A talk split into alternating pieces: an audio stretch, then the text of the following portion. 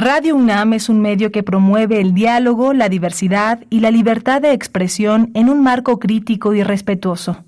Los comentarios expresados a lo largo de su programación reflejan la opinión de quien los emite, mas no de la radiodifusora. La Facultad de Derecho de la UNAM y Radio UNAM presentan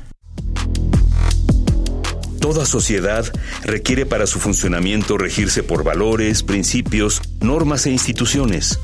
A diario escuchamos, leemos y opinamos sobre temas relacionados con la legalidad. Pero, ¿verdaderamente conocemos nuestros derechos y obligaciones? Tu participación es indispensable. Acompáñanos. Derecho a debate. En la cultura de la legalidad participamos todos. Conduce Diego Guerrero.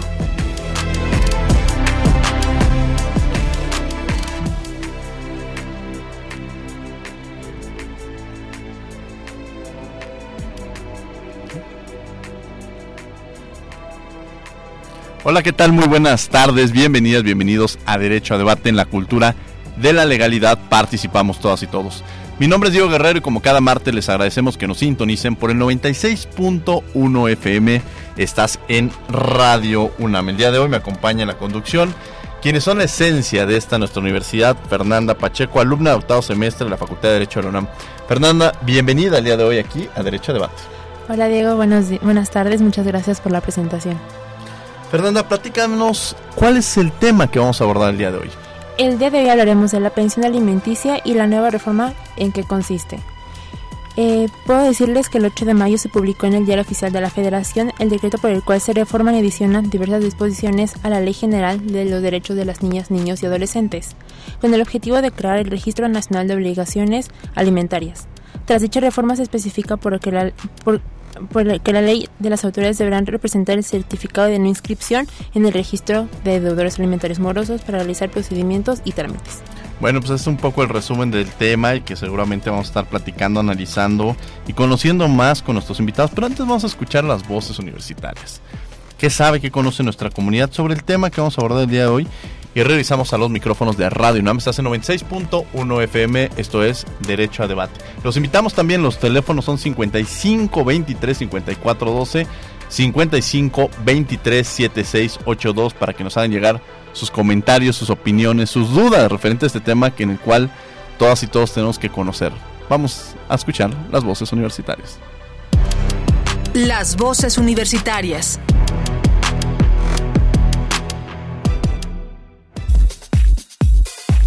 ¿Sabes en qué consiste la nueva ley de pensiones alimenticias? La reforma en pensiones alimenticias puesta en marcha este año contempla no solo una actualización en los porcentajes que tiene que proporcionar el padre que no posee la guardia y custodia, sino además una serie de sanciones y requisitos que tendrán que cumplirse. Estos están suscritos directamente a el patrón de morosos en pensión alimenticia, dado que ahora se tendrá que revisar este historial para poder solicitar documentos e identificaciones oficiales.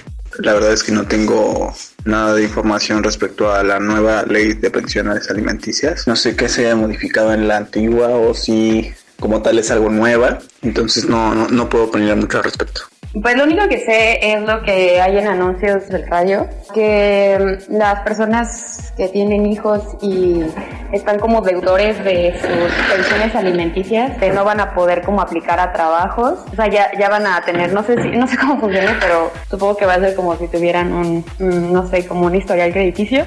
Uh, y aparecen como, pues sí, como si fueran morosos. Y ya no pueden aplicar para ningún trabajo, no se les puede dar créditos ni nada de eso. Lo poco que sé acerca de lo que se ha hablado últimamente sobre las pensiones alimenticias es que va a haber un registro de todo lo que sean deudores y no van a poder, por ejemplo, salir del país o aspirar, creo que a cargos públicos.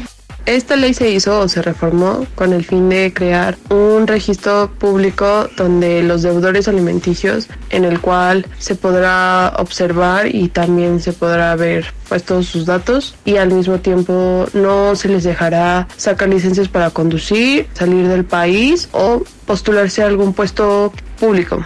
Me parece que son las nuevas restricciones que se han puesto a aquellos padres o madres de familia que se han desentendido de sus hijos, ah, que no han cumplido con, con el pago correspondiente a su pensión alimenticia en cierto periodo de tiempo y se les va a castigar con, con que no puedan salir del país, eh, no puedan tramitar su pasaporte ni su licencia de conducir y me parece que tampoco pueden aspirar a ocupar algún cargo público.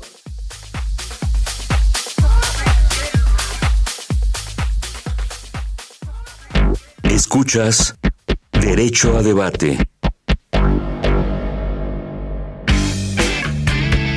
Queremos que entres al debate. Llámanos al 55 36 43 39 y participa. Derecho a Debate. Estamos de regreso en los micrófonos de Radio 9, estos 96.1 FM en Derecho a Debate. Y como lo había comentado, nos acompaña el día de hoy con la conducción Fernanda Pacheco. Fernanda, ¿quiénes son nuestros invitados? El día de hoy nos acompaña la licenciada Brenda Magaña Díaz, secretaria técnica del presidente de la mesa directiva de la Cámara de Diputados del Congreso de la Unión. Brenda, bienvenida aquí a Derecho a Debate, un placer tenerte. Muchas gracias Diego, muchas gracias Fernando y un honor poder compartir aquí con ustedes. Gracias por la invitación. Nos, nos acompaña también en la mesa el doctor Andrés Linares Carranza, profesor de la Facultad de Derecho de la UNAM. Un profesor y un destacado catedrático de la Facultad de Derecho de la Universidad Nacional Autónoma de México, en otras responsabilidades, pero aquí como profesor. Bienvenido, ah, querido. Así es, así es, mi querido Diego. Pues muy contento y también orgulloso de estar aquí en este programa. platicando sobre un tema que es de suma importancia. Yo agradezco la, la invitación y el poder compartir los micrófonos con ustedes eh, con gente que ha visto y ha podido eh, sentir cómo se hace esta reforma, que no es la primera que tenemos, pero sí la más importante, sobre todo por su cobertura. ¿no? A ver, Andrés, me gustaría, me gustaría empezar contigo justo hablando de esto, de los alimentos. O sea, muchas veces escuchamos alimentos y algunos pensarán que solamente se están distribuyendo al consumo que hacemos, pero los alimentos, el concepto de alimentos es mucho más amplio. ¿Qué es esto de los alimentos? Bueno, yo creo que podría decirles tres acepciones. Los alimentos que normalmente conocemos nosotros y que los abogados dicen que es casa, vestido, sustento, esparcimiento y atención médica, sí y no, porque es algo que, que es parte de la obligación alimentaria. Yo creo que para mí sería más importante hacer este énfasis.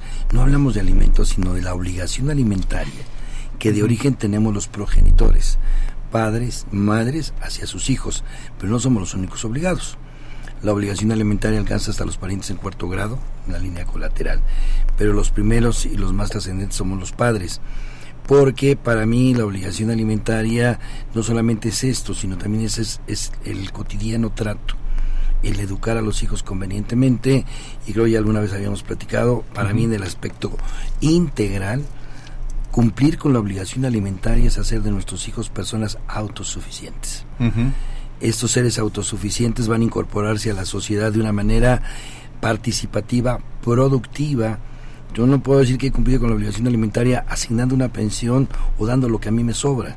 O sea, yo creo que dar alimentos a mis hijos es educarlos convenientemente y darles todo lo que necesitan y cada ser humano somos diferentes. Eh, ya ha habido reformas importantes, sobre todo en la Ciudad de México. El artículo 308 agrega, por ejemplo, cuando hay personas con discapacidad, que debe incluir los alimentos también lo necesario para poder ser atendido, incluso superar su discapacidad.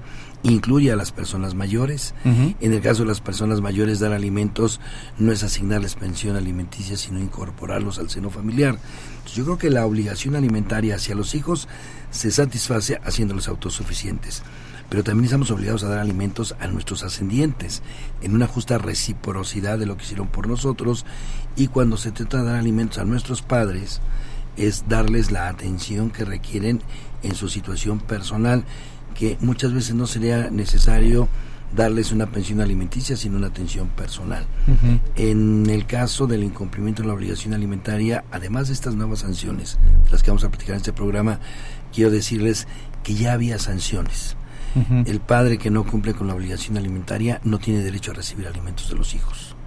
Interesante este, este dato y sobre todo algo, algo muy importante que es esta parte de autosuficientes, ¿no? A veces pareciera que entre más les demos a los hijos, que, que es una naturaleza que a veces nos, nos lleva o nos llama de quererles brindar todo a nuestros hijos, pero en esta conciencia de generarlos autosuficientes y, y, y, ser personas capaces que en un momento dado se puedan desarrollar de forma individual y no que hay muchos casos que vemos de, de ya no niños sino ya adultos que siguen dependiendo que no tienen esta capacidad de así es este, y originalmente dependen de los padres pues dependerán de su pareja y luego dependerán de otras personas y independientemente de que tengan que depender económicamente de otra persona son seres improductivos son seres que se pueden llegar a convertir en una carga para el grupo social en el que eh, comparten o interactúan.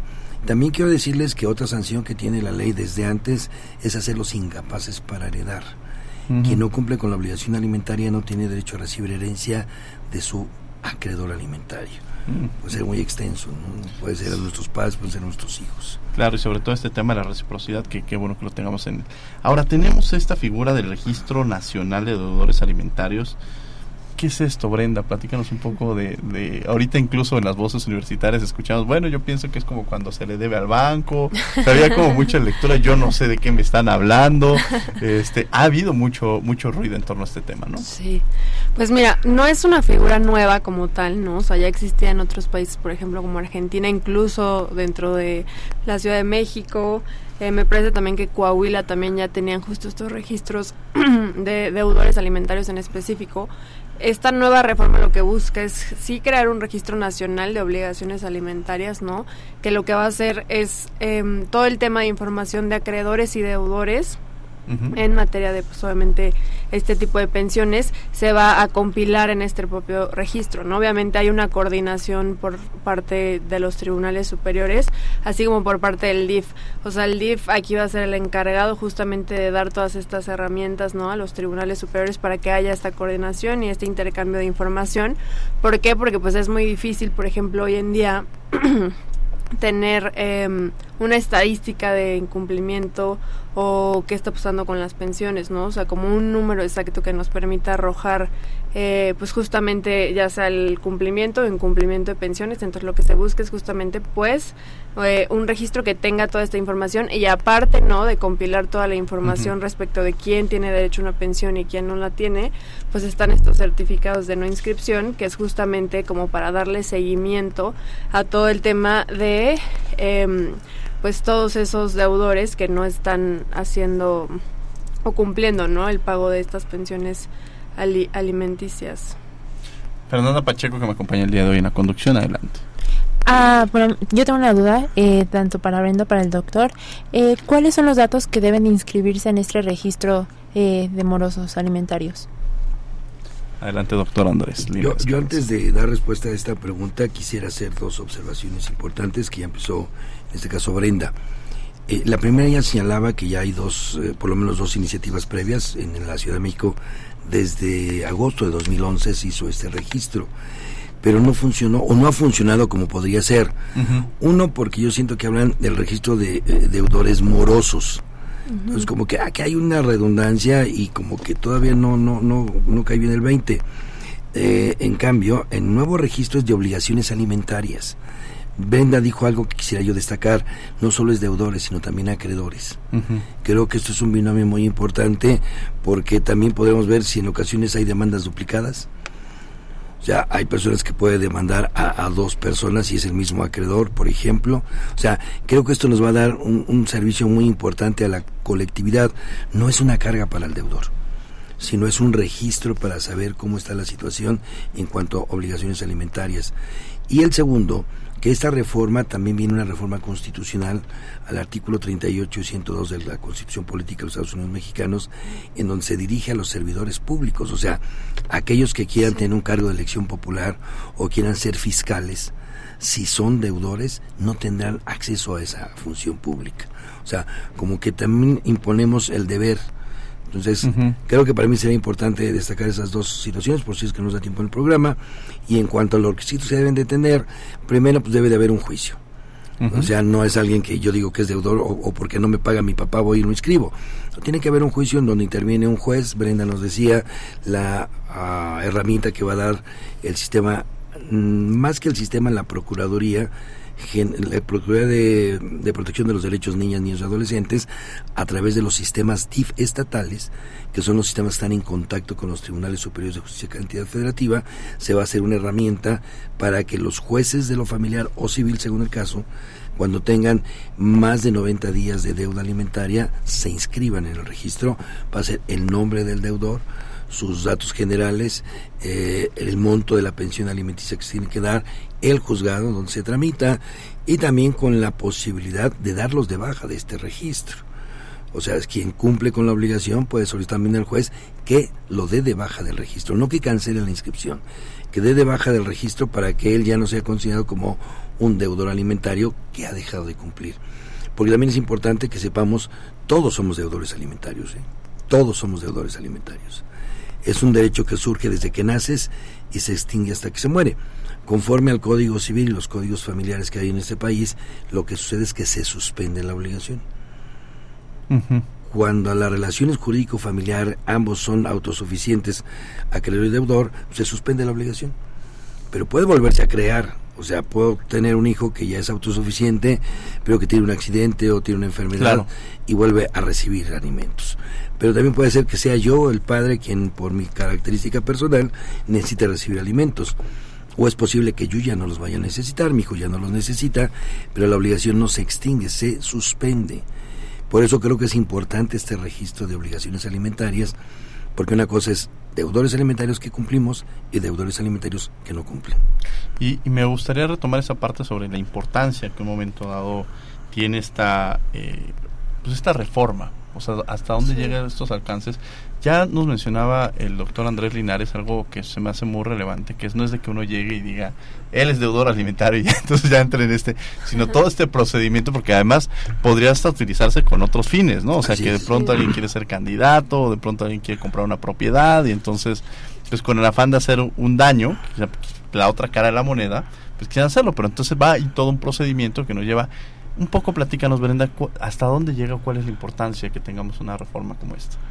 A ver, es cierto, sí hay un contexto, ¿no? Detrás, obviamente, de esta reforma, que también, como ya lo, lo comenta el doctor, eh, tiene que ver también con, con, la reforma que se dio de 3 de 3 en materia de violencia. Y pues justo esta reforma, la importancia que tiene, ¿no? Lo que se busca impulsar era, esta violencia económica que muchas veces se ejerce dentro de las propias familias, ¿no? Otra cosa que también es como muy importante dejar claro es que aquí, pues los deudores puede ser tanto como mujer o como un hombre, ¿no? O sea, la mamá, el papá, etcétera. O sea, no es no es un tema de género, pero sí eh, en la realidad o en el contexto mexicano, pues sí eh, normalmente suele ser la mamá y los hijos los que se ven mucho más afectados, ¿no? En el tema del, del pago de las pensiones, como lo mencioné hace rato, es muy difícil hoy en día o con los datos que tenemos poder advertir un número estadístico exacto que nos permite decir hay tantas mujeres afectadas o hay tantos incumplimientos de pensiones,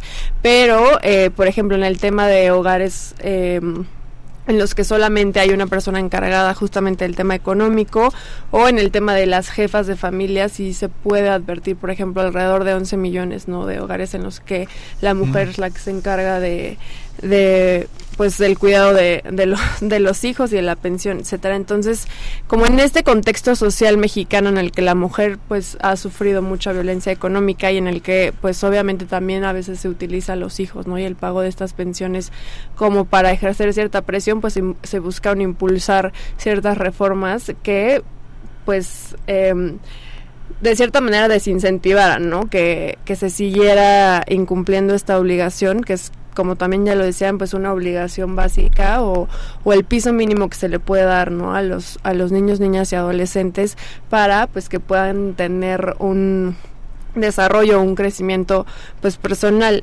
Eh, en este caso en específico, re, repítame la pregunta que ya... Lo que un poco sobre esta parte de la importancia que tiene que que creo que ocupa el, entender sobre, la profundidad de la misma y la importancia que tiene para quienes nos están escuchando conocer sobre esta reforma, ¿no? Sí. Eh, creo que sí es un, un, poco, o sea, es algo bastante nuevo, ¿no? También creo que eso como que genera como mucha confusión, justo el tema de los certificados, justo el tema de quiénes van a estar inscritos, qué necesito, qué no. Y creo que sí es importante conocerla porque justo para trámites muy básicos como obtención del INE, permisos, licencias, pasaportes, inclusive hasta para poder salir del país, vas a tener que tener este certificado de no inscripción, ¿no? Y el proceso como tal, sí, eh, como ya también lo decía, no es que alguien llegue y diga voy a ser eh, acreedor y alguien llegue y diga esta persona va a ser deudor, sino que sí hay un trámite eh, que, se, que se regula sobre todo en el Código Nacional, porque también pues hay que saber que esta ley, o sea, la ley general que se, que se modificó, pues es eh, materia del Congreso, específicamente en niños y niñas, ¿no? O sea, sabemos que la materia familiar pues es una materia que le corresponde a las entidades federativas, pero sí se sigue un procedimiento en el Código Nacional también, que es justamente de Em, de trámite incidental y son dos meses, alrededor dos meses, 60 días me parece, que haya empezado a incumplirse esta obligación que ya había sido previamente decretada obviamente por un juez. El interesado puede acudir ante el juez y eh, solicitarle y simplemente con la manifestación em, bajo protesta decir verdad de que hay un incumplimiento, el juez inicia eh, el, todo el trámite incidental y solicita también, pues obviamente que se inscriba, ¿no? Esta persona en el registro. A ver, eh, doctor Andrés Linares Carranza, un poco sobre entender este procedimiento, este registro que ya se mencionaban. Pensemos que ahorita nos está escuchando alguien en su casa y de pronto dice, a ver, yo tengo un deudor, este, y yo debe los alimentos, yo nunca he hecho nada porque a veces sucede, yo no lo necesito, yo puedo sacar que al final entendemos que es un derecho también del menor, más bien entenderlo como un derecho del menor. O sea, la madre puede decir yo lo puedo sacar adelante, pero los alimentos y todo este procedimiento es el de reconocer incluso la importancia de los niños, de las niñas, niños y adolescentes. ¿Qué, qué procedimiento seguir, por un lado? Y la otra pregunta es la parte retroactiva. O sea, de pronto alguien podrá decir deudor alimentario y este sí, de alguna manera ellos también entrarían, aquellos que no este, en un momento determinado eh, deben alimentos de hace mucho tiempo y ahorita dicen, ¿sabes qué? Porque a mí es un poco la, la parte de cuando usted mencionaba, se puede eh, salir de esa, de esa lista, por lo que por lo que mencionaba, si ya hay un cumplimiento de los mismos. ¿No? Pero quizá los alimentos, como usted lo mencionaba más allá, probablemente hay alguien que nunca ha pagado alimentos y ahora lo quiere hacer, pero hay, hay otros daños colaterales dentro del mismo, ¿no? O sea, como que pareciera que con el hecho de pagar los alimentos ya se subsana este, esta condición. Mm, sí, en cuanto hablo de las deudas que se generan. Yo creo que tenemos que ver la importancia y aquí, eh, abonando a lo que dice Brenda, es una ley general que se aplica en todo el territorio. El Código Civil que fue reformado en la Ciudad de México era solamente para el Distrito Federal, hoy Ciudad de México. Lo que se hace en Coahuila es Coahuila y la ventaja de esta ley es que se aplica a nivel nacional. O sea, esta ley la deben de aplicar todas las entidades federativas. Y en cuanto a la pregunta que tú me haces, habría que ver personas que han sido demandadas y que el juez ya fijó pensión alimenticia y que no ha cumplido. Es el juez el tendrá que informar a que hay más de 90 días de incumplimiento y se manda a inscribir como un deudor alimentario que no ha cumplido pero si yo no he iniciado un procedimiento judicial no puedo yo acudir directamente, tengo que ir al juez que resuelva que hay un deudor alimentario, que hay una obligación alimentaria, porque para decir que hay una obligación alimentaria se requieren algunos requisitos formales, como es la fuente de la obligación alimentaria. La fuente de la obligación alimentaria eh, primaria para mí sería la filiación, que se acredita a través de los actos de nacimiento, la relación de pareja que es concubinato y matrimonio, y el parentesco que va para los parientes hasta cuarto grado. Y hay también obligaciones secundarias como puede ser el divorcio, como puede ser la sucesión hereditaria, que desde mi punto de vista no está dentro de este supuesto normativo. Estamos hablando de las fuentes primarias, que sería el, particularmente la afiliación, porque me refiero a los hijos que son los que han sido protegidos por esta norma, pero que no, para mí no excluiría los deberes que hay con la relación de pareja una vez que se tiene una resolución del juez que no necesariamente debe ser sentencia definitiva, sino basta con que se decrete que hay obligación alimentaria, eh, tenemos dos tipos de pensiones. Una pensión provisional que el juez está obligado a fijar de entrada y una pensión definitiva que es con la sentencia. En cuanto al pago de una pensión alimenticia retroactiva, creo que es un término que también ha confundido mucho a las personas. Para mí esto no existe técnicamente, sino en los casos de investigación de paternidad en donde no existía la fuente de la obligación alimentaria y una vez que se vincula al padre con el hijo que no ha querido reconocer, surge una obligación de alimentos retroactivos. Pero todos nuestros códigos civiles y los códigos de familia dicen que cuando los deudores alimentarios hayan adquirido deudas para pagar alimentos, deben ser cubiertos por el deudor principal. Y también por ahí otro precepto en el Código Civil que te dice que cuando tú pagas deudas ajenas, te subroga los derechos del acreedor. Entonces habría que ver qué supuestos estamos. Si yo voy a demandar y el juez determina que debe de pagar deudas o que hay alimentos retroactivos como tú preguntas, bueno, está dentro del supuesto del deudor. Él tendría que acreditar que ha cumplido con lo que debía, más lo que debe estar al corriente. Y algo que yo creo que es muy importante también tenemos que interpretar, que esté garantizado el cumplimiento. Nuestros códigos civiles, nuestros códigos de familia establecen como un deber, siempre que hay una obligación alimentaria, que se garantice el cumplimiento de la obligación. No todos los códigos, pero muchos de los códigos establecen que debe ser prenda, fianza, hipoteca, depósito o la que el juez estime pertinente. Y aquí volvemos a entrar a otro terreno sociológico. La verdadera garantía del cumplimiento de la obligación alimentaria es el deudor. Por eso esta iniciativa es todavía más trascendente. No debe verse como una coacción para quien debe alimentos, sino como imponer una cultura del cumplimiento. Claro. O sea, tengo que empezar con esta fuerza coactiva, pero una vez que permee en la sociedad y que los deudores alimentarios saben que deben de cumplir, o sea, esto va a ser lo verdaderamente importante, porque algo que empieza con una coacción así espantosa o, terrorífica, no lo es. O sea, todos los que debemos alimentos es una obligación natural. Claro. Entonces, si yo cumplo con esa obligación, si yo tengo esa cultura y desde que me, me doy cuenta que tengo hijos, pues tengo que mantenerlos. Bueno, es que no solamente es mantenerlos, es educarlos e incorporarlos. Por eso la reforma que se toma la ley y que en el 103 repite, muchos dirán, ah, bueno, eso ya lo dice el 308, ya lo dice, sí, sí, espérame, lo dicen tus códigos, lo dicen tus normas estatales y la federación nos está metiendo en ello, pero te está dando un parámetro general. Entonces yo creo que esto es lo importante, este impacto que está dando y este programa, por ejemplo, y ojalá haya más necesidad o más herramientas para socializar la reforma, no como una imposición a quien debe dar alimentos, sino como lo dice tu programa, vamos a generar una cultura del cumplimiento de una de las obligaciones más importantes que tiene el ser humano.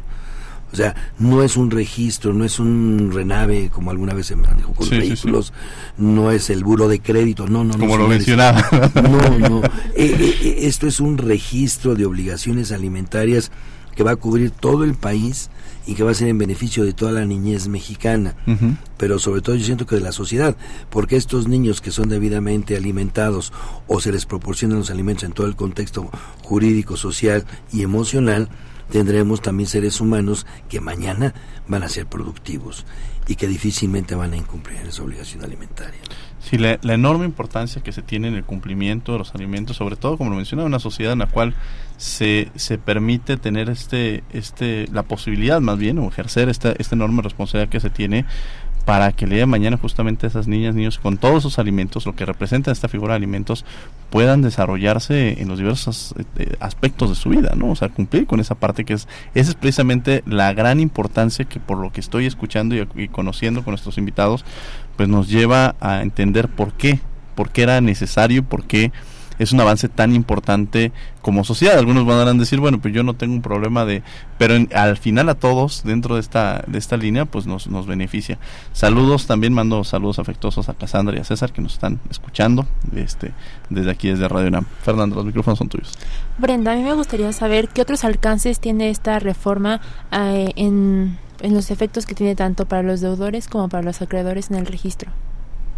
Eh, es decir, o sea, ¿para qué se va a necesitar? Ah, ¿Y qué otros alcances, además de poder asegurar el cumplimiento, qué más les brinda este registro?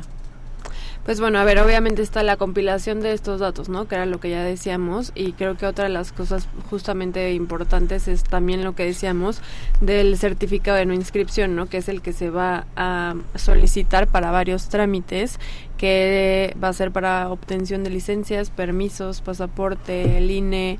Eh, por ejemplo, también esto se me hace muy importante en temas notariales, también se va a solicitar eh, para todo lo relativo a compraventas em, de inmuebles y constitución o transmisión de derechos reales.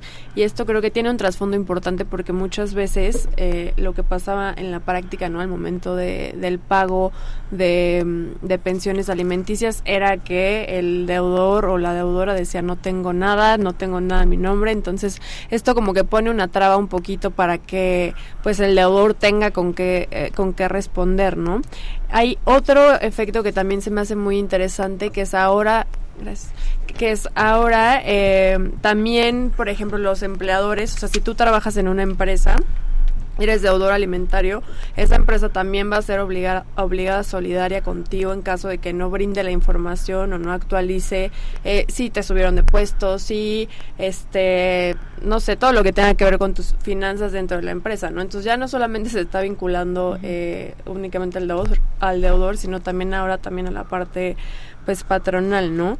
Eh, otra también es justo, también se va a pedir este certificado para las solicitudes de matrimonio. Aquí como tal no se va, o sea, no se va a obstaculizar el hecho de que te puedas casar, pero pues te van a exhibir, ¿no? De si eres un deudor, o sea, están obligados a justamente decir, ah, bueno, esta persona no tiene el certificado o esta persona es deudora y pues eh, es de pensarse, ¿no? este, y también justo lo que decíamos de la 3 de 3, aquí como de manera complementaria también se establece que no se pueden ejercer cargos de elección popular, ni por ejemplo jueces, magistrados locales y federales, necesariamente necesitas este certificado. Otra de las cosas que también... Eh, es importante es el tema de las restricciones migratorias, que es justamente no poder salir del país o, que se establezcan medidas en las que se vea que pudiera existir un riesgo, ¿no? De que si el deudor sale del país, pues pudiera incumplir con, con la pensión. Entonces también restringir incluso la salida del país, que lo cual me parece pues bastante grave. O sea, para bien, pues. A mí, ahora que mencionaron los notarios, hace poco platicaba con los notarios y me decían, mira, por un lado, como, como notaria, me decía una persona, como notaria lo veo bien y además conociendo el contexto, pero se nos llega una carga también a nosotros de tener que llevar todo ese procedimiento, ¿no? O sea, y, creo que ahí tendríamos que valorar y, entrar un poco en esta dinámica como quiénes son las autoridades responsables, que porque creo que serían bastantes, así como veo, no puede salir del país para comprar un bien, para ser candidato, o sea, se, amplía mucho el catálogo, doctor Andrés Linares Caranza, que por cierto nos mandan saludos, Susana Arriola, y nos pregunta eh, si me muevo de algún estado en donde ya había pedido alimentos y me mudo ¿hay alguna manera en que el deudor pague? Es decir, como pareciera si se cambia de un estado a otro, que nos pregunta, dice, y también nos pregunta, ¿el monto de la pensión es actualizable? Es decir, ¿puedo decir más si me quedo, eh, ¿puedo pedir más si me quedo sin empleo? Claro, aun cuando es una pregunta que está fuera de nuestro tema, con mucho gusto lo puedo contestar y quiero aprovechar también esto. Precisamente, para empezar el registro, según yo, salvo que dijera Brenda, el registro tiene como meta el ser accesible a todo mundo. o sea, es como si fuera un registro civil. Incluso el ensayo que tuvimos en la Ciudad de México era registro civil, porque es un registro público, donde tú vas y pides un certificado. O sea, si yo quiero comprar una casa, si voy a pedir mis licencias, yo pues, voy y pido mi registro. Mira, Andrés Linares, no, debo, no debo nada. Y ese lo voy a poder exhibir, pues no sé, a donde yo vaya a querer. No todos los días pido licencia, no todos los días voy a pedir un pasaporte, no todos los días voy a salir del país. O sea, creo que tenemos que contextualizarlo en una carga social que tenemos los propios ciudadanos y que vamos, estamos alarmando algo que todavía no tenemos la herramienta, pero lo estamos instrumentando, pero para eso necesitamos la cooperación de la ciudadanía. Y por eso las reformas, y a lo que se refería Brenda, es de que los empleadores, los que van a utilizar o van a relacionarse con esas personas, solamente le van a pedir su certificado de no adeudo, bueno, su certificado de las obligaciones alimentarias, si tienes o no tienes obligaciones pendientes. No las tienes, va a hacer todos tus trámites. Porque algo que, ha pasado, y, eso era parte de la, de la violencia económica, pues eh, para no darle a mis hijos, vendo todo, y ya cuando me van a demandar ya no tengo nada, porque la ley establece que los obligados a dar alimentos respondemos con nuestros ingresos y nuestros bienes. O sea, no puedo yo tener una residencia y no puedo darles de comer a mis hijos porque no tengo trabajo. Bueno, pues los bienes son para remediar males. Entonces, ahí es un poco la administración de cada familia, que no puedo tener una residencia ostentosa si no tengo ingresos para mantener a mis hijos. Ya no digo la residencia. Y en cuanto a la pregunta que nos hacen, otra de las ventajas que tenemos con esta reforma que es a nivel nacional, y no sé si Brenda nos lo dio ya entre líneas, que también es un trabajo que ha hecho el Congreso de la Unión, un Código Nacional de Procedimientos Civiles y Familiares. Esto va a armonizar todas las entidades federativas, entonces yo creo que no vamos a tener ningún problema.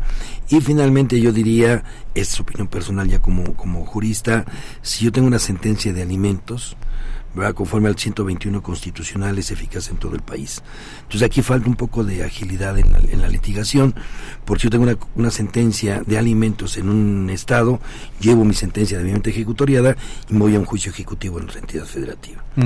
El tema más importante no es que yo me cambie como acreedor, sino dónde está el deudor porque es a quien voy a ejecutar. O sea, poco me va a servir que yo me vaya de la Ciudad de México a Guadalajara, en Guadalajara pida yo que me den alimentos si el deudor sigue en la Ciudad de México. Entonces, tendría que venir a la Ciudad de México a ejecutar.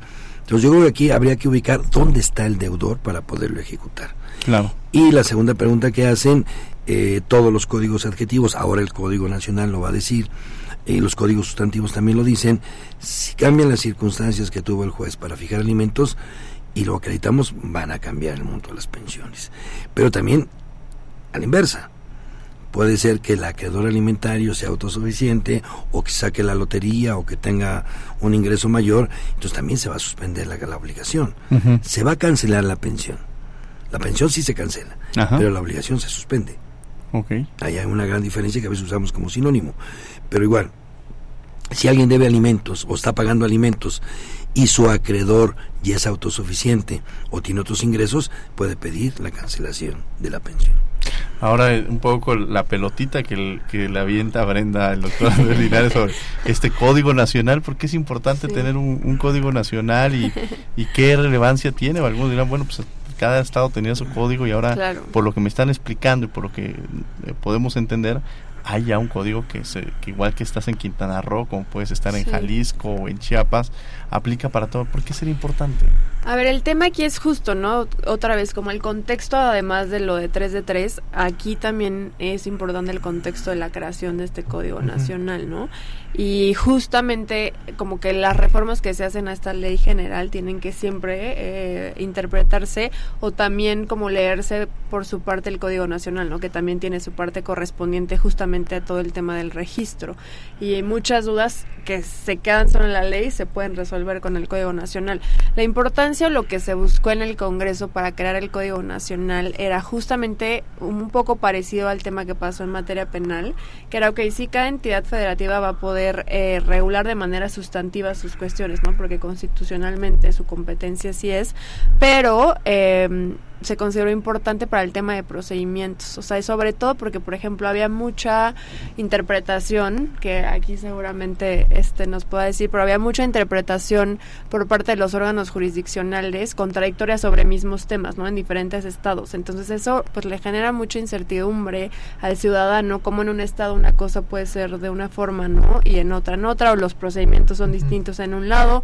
Entonces, como que había como muchos problemas, tanto como de interpretación como de trámite sobre también de dudas sobre qué autoridades iban a ser, ¿no? Entonces lo que se buscó era pues bueno, los sustantivos y entidades federativas, pero un procedimiento que sea pues uniforme justamente acá, ¿no? Que muchos responden la pregunta que están haciendo acá, ¿no? Como, ¿qué hago si estoy en un estado y entonces me voy a otro? Ah, bueno, es el mismo procedimiento, ¿no? Que estaba siguiendo en otro lado. Entonces, era un poco terminar como con esta inseguridad jurídica que se genera, ¿no? Al tener tantos procedimientos siendo, siendo las mismas materias, pero pues básicamente eso sería la importancia de un código nacional.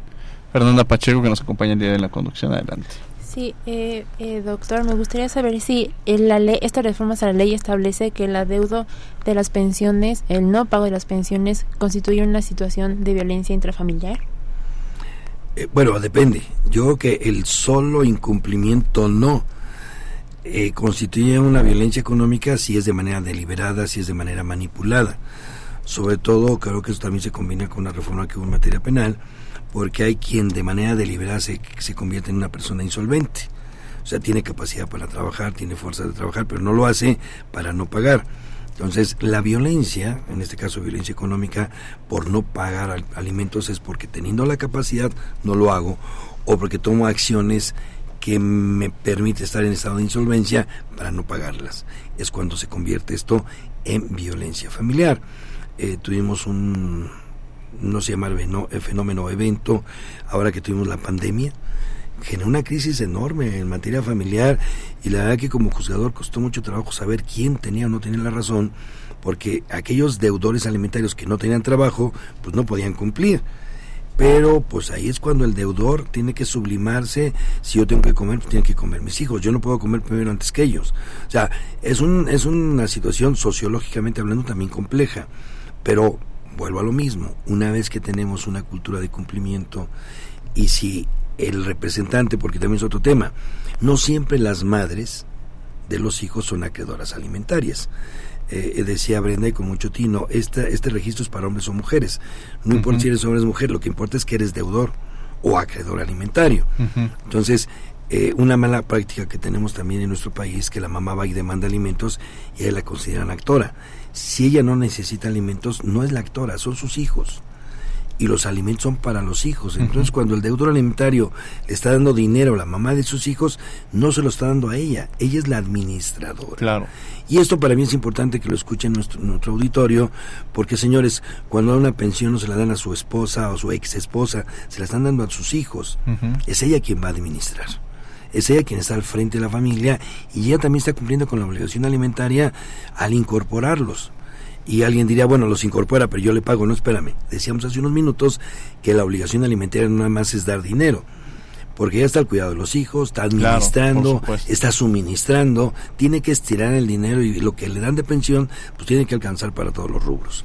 Entonces yo creo que aquí es un compromiso paralelo, no bilateral, es un compromiso paralelo en donde los dos progenitores deben coincidir en el cumplimiento de la obligación alimentaria.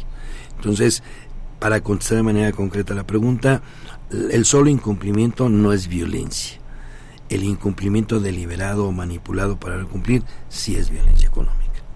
Mandamos saludos, nos están a Orte Díaz, a René Flores, a Eva, a Edgar, a Alex, a Elías, que nos están a través de las redes sociales y les mandamos un saludo que nos estén escuchando. Este es Radio UNAM 96.1 FM en Derecho a Debate. Y bueno, pues estamos hablando de un tema de gran relevancia que es la pensión alimenticia y esta nueva reforma conociendo un poco en qué consiste, porque pronto escuchamos en los medios y es que ya no se va a poder hacer, pero la profundidad de la misma y sobre todo la relevancia social, creo que los medios de comunicación en esta labor y sobre todo un espacio que es entre la Facultad de Derecho y Radio UNAM, eh, es importante que la sociedad lo conozca y que pueda profundizar. Fernanda Pacheco, que me acompaña en la conducción. Gracias, Diego. Yo creo que la, esta reforma presentada es una herramienta que nos puede ayudar a asegurar el cumplimiento a las pensiones alimentarias y para que garantizar el derecho de las familias y las infancias que están involucradas principalmente. Sí, para continuar con la entrevista, bueno, justamente eh, me gustaría aquí, doctor Andrés eh, Linares, eh, ya en esta, sobre conocer la importancia que tiene las autoridades que están eh, las personas incluso que ya pueden acceder, que también creo que eso es algo muy importante, que todas y todos en este procedimiento, como usted ya lo mencionaba, eh, ¿qué otras restricciones podríamos, quizá no me no sé si ocupar la palabra restricción, más bien qué otras condiciones dentro de aquellos deudores alimentarios se presentan en un momento determinado? Ya nos han mencionado algunas eh, referentes desde el hecho de comprar un bien, salir del país, ¿cuáles otras podríamos mencionar? Bueno, creo que esto quedó de manera no limitativa, sino solamente enunciativa.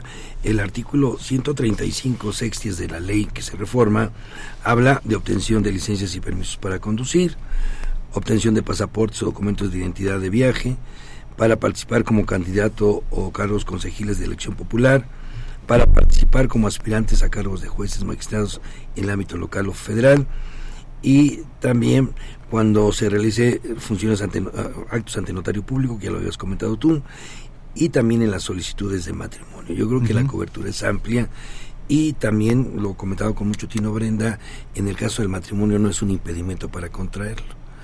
Pero quien está contrayendo matrimonio con un deudor alimentario que no cumple, ella decía con mucho tiempo, pues hay que pensarlo. Claro, este bandera roja, ¿no? no, y a lo mejor claro. es posible que termine pagando la pensión ella. ¿verdad?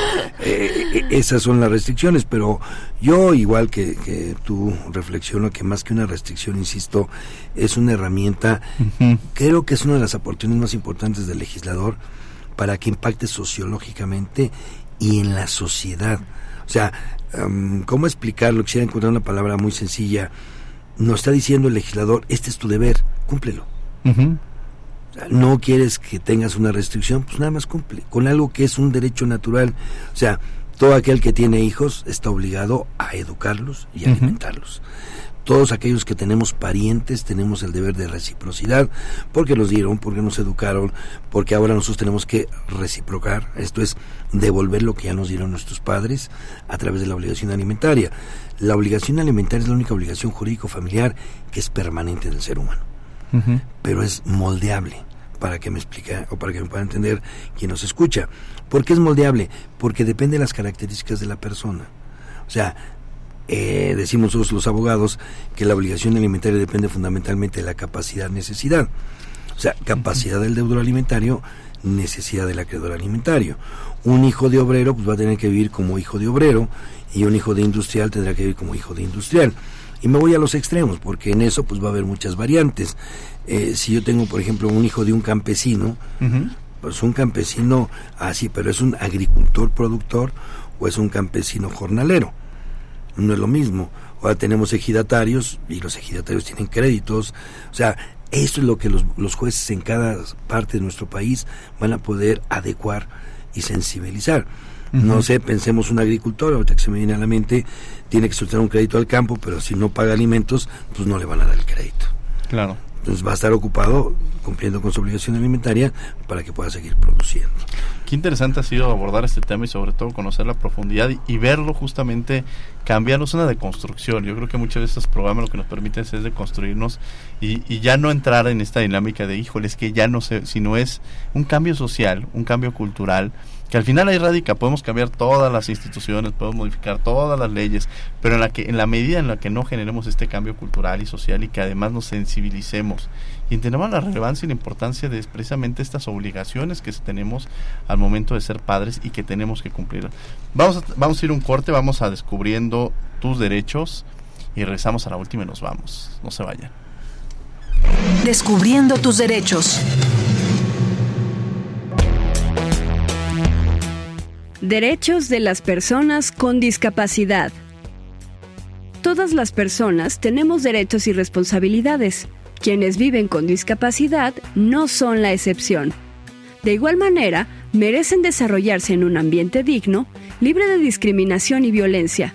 Es deber de los organismos públicos velar por igual protección y fomentar su derecho social, y al igual que toda persona, merecen respeto por parte de todos los componentes de la sociedad. Es sumamente importante respetar la condición, diversidad, la inclusión plena, el ejercicio de sus capacidades y permitirles tener determinación e independencia e implementar medidas y ajustes necesarios para que puedan ejercer sus actividades cotidianas. Protejamos y permitamos un camino digno a quienes viven con discapacidad. Si conoces algún caso de maltrato o discriminación, llama al 911 o al 555658 1111. Si vives en la Ciudad de México, puedes contactar a la Fiscalía de Justicia a través de las redes sociales.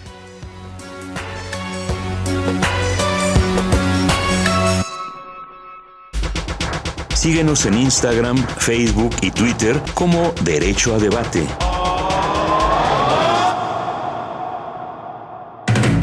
La última y nos vamos. Estamos de regreso en Derecho a Debate 96.1 FM, estamos en Radio UNAM. Y bueno, la última nos vamos. La verdad es que ha sido un programa muy interesante, hemos aprendido mucho, conocido, hemos conocido mucho sobre esta gran, gran reforma. Y bueno, la última, la última nos vamos, empezamos con doctor Andrés Linares Carranza. Pues yo lo que quiero en este momento es lanzar un mensaje a todos los que nos escuchan y lo decía hace unos minutos, todos somos deudores alimentarios y todos podemos llegar a ser acreedores alimentarios, o lo somos en un momento. Y también quiero invitar a quien me escucha que no confundan sus deberes con sus hijos, con la relación que tengan con su coprogenitor, utilizando un lenguaje incluyente. O sea, la relación entre los progenitores es aparte de los deberes que se tienen como progenitores y que ahora nosotros llamamos deberes de crianza. Dentro de los deberes de crianza hay que cumplir con esa obligación alimentaria. Decía yo hace unos minutos, no le estoy dando dinero a la mamá, excepcionalmente al papá de mis hijos, se lo estoy dando a mis hijos y él debe administrar. Y él debe rendir cuentas a sus hijos, no a mí, no al juez, sino a los hijos. ¿Y qué cuentas le va a rendir? Pues cumpliendo, dándoles los satisfactores que necesitan. Entonces piensen que cada que damos una pensión alimenticia estamos cumpliendo con un deber natural que todos tenemos y estamos sembrando la semilla de la reciprocidad podemos exigirle o podemos recibir a nuestros hijos sin exigir los alimentos que nosotros de manera voluntaria y espontánea hemos cumplido.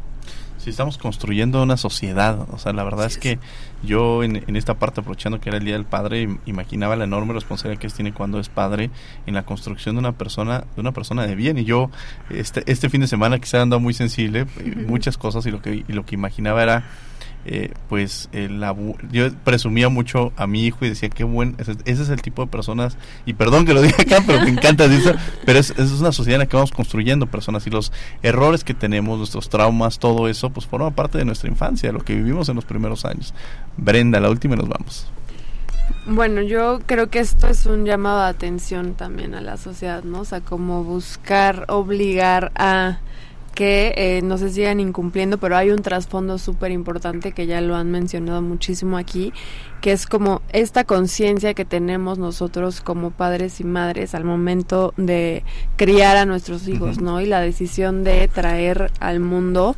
a niños, niñas, adolescentes que van a ser los responsables, ¿no? Del del país y del mundo y, de estas nuevas generaciones que justamente todo lo que nosotros les estemos dando y los estemos pues nutriendo no durante esta etapa tan importante que es la infancia pues va a ser todo o no el cambio que se pueda hacer en el país y en el mundo. Entonces eh, creo que es una reforma sustancialmente muy importante pero que también deja eh, una cierta como tarea, ¿no? A nosotros como sociedad y como sociedad mexicana, qué es lo que estamos haciendo con nuestras infancias, qué es lo que estamos haciendo con nuestros niños, qué, cuál es el, el legado que queremos dejar y pues como ya también lo decía acá el doctor, no es un tema meramente económico, ¿no? O sea, yo creo que aquí el reclamo o el reclamo de, de los niñas, niñas y adolescentes cuando no se les da una pensión no es un tema económico, sino es un tema mucho más emocional, ¿no? Como esa ese apoyo o esa ausencia por parte también de los padres, que también como ya se decía, no no todo se resuelve con el dinero, sino que también pues hay que pensar en todo lo demás que, que implica crear a un niño, que es amor, estar presente, justo, ¿no? Como muchas otras cosas. Entonces creo que es una gran reforma que nos deja pensando pues en muchas otras cosas y en una nueva forma de, criar a nuestros hijos. ¿Hay algún punto pendiente? brevemente, yo sé que nos queda muy poquito, pero algún tema pendiente que haya quedado en esta reforma, algo que, que, hubiera... No, yo considero que la, veo yo integral. La veo yo integral porque además no, no, no limita solamente normativiza, o sea, eh, da una conducción. Las entidades, cada legislación local va a poder perfeccionar o cubrir estos espacios y nos queda algo que es importante en la interpretación del derecho de manera integral. Los operadores jurídicos, abogados y juzgadores tendrán que sacarle un gran provecho a esta reforma. Bueno, pues muchas gracias. Yo te agradezco mucho, doctor Andrés Linares Carranza, que ha estado con nosotros. Gracias, Andrés. Brenda Magaña, muchas gracias por haber estado aquí en Radio NAM. Fernanda Pacheco, muchas gracias por habernos acompañado en la conducción. por la invitación. Y gracias a ustedes por haber estado en una emisión más de Derecho a Debate. Los invitamos todos los miércoles, todos los miércoles estamos en Cultura al Derecho en el canal 22, el canal cultural de México, a las 7 de la mañana, a las 5 de la tarde y en sus diversos horarios abordando diversas películas, series, literatura desde el derecho, que próximamente incluso vamos a transmitir un programa en el que estuvo precisamente el doctor Andrés Linares Caranza. Agradecemos a la Facultad de Derecho y a Radio UNAM, en la coordinación de María José López y Renata Díaz Conti, asistencia Mari Carmen Granados, comunicación y difusión Giovanna Mancilla, operación técnica Arturo González, producción Francisco, eh, Francisco Ángeles. No olviden que nos escuchamos de ley todos los martes. Esto fue Derecho a Debate. Por hoy concluye la discusión, pero no se pierdan el próximo tema en Derecho a debate. En la cultura de la legalidad participamos todos.